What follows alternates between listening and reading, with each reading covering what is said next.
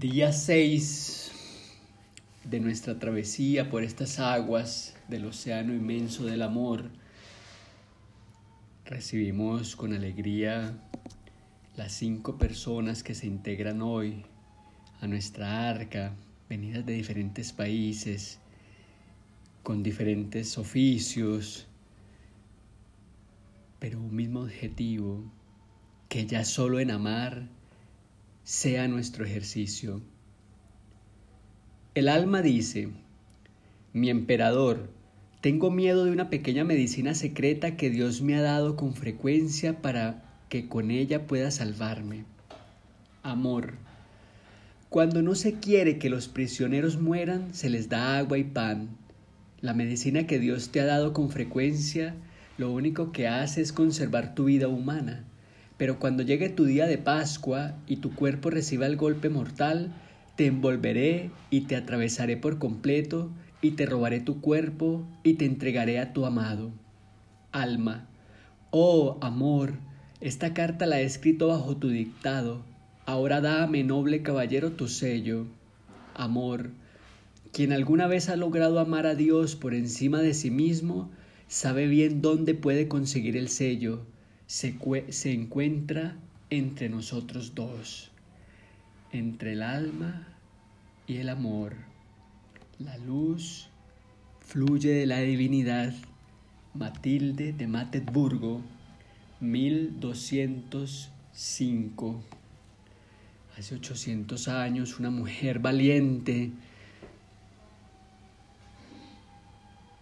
se lanzó al mar como nosotros a navegar en las profundidades de la mística, en las profundidades del amor, y entonces descubrió que entre el alma y el amor está Dios, dentro de nosotros.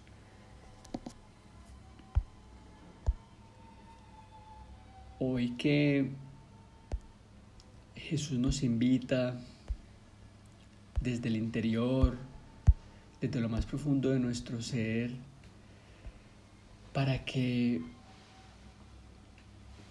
podamos comprender quién es, a quién nos dirigimos, con quién es que hablamos, qué es ese ser que nos habita. Y la clave está en saber que Jesús fue concebido en una virgen. Insisto mucho que María es virgen no por lo ginecológico, sino por su corazón puro, por la pureza de su alma, por la pureza y nobleza de su ser que acepta desde que el ángel llega hasta donde ella. Es tierra virgen. Es a eso a lo que nos estamos invitando, a que, así como María dice sí, a ser tierra virgen para que Él germine y concíbase así como fruto de la humanidad, asimismo germine en nosotros y sea fruto para la humanidad. Estamos en nuestros compartimentos tratando de comprender qué significa que seamos tierra virgen.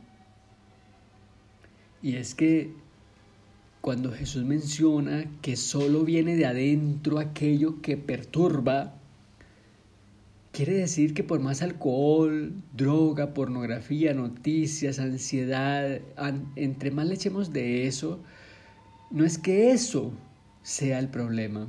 Evidentemente que es algo que daña, pero lo que más perjudica es lo que ya nos habita. En este viaje vamos a tratar de saber qué es eso, a desenmarañar todos esos misterios que nos han impedido dejar que esa semilla germine dentro de nosotros. No somos tierra virgen. De esto hablará Juan de la Cruz en torno al deshacimiento. Para venir a gustarlo todo no quieras gustar algo en nada. Nada es aquello donde se concibe a Dios, desprovisto de cualquier prejuicio sobre la persona, desprovisto de cualquier ilusión, y expectantes de que Él dentro de nosotros nos hable. Continuamos este viaje entonces esta tarde con Johann Sebastian Bach Air, una espléndida composición que escuchamos al fondo.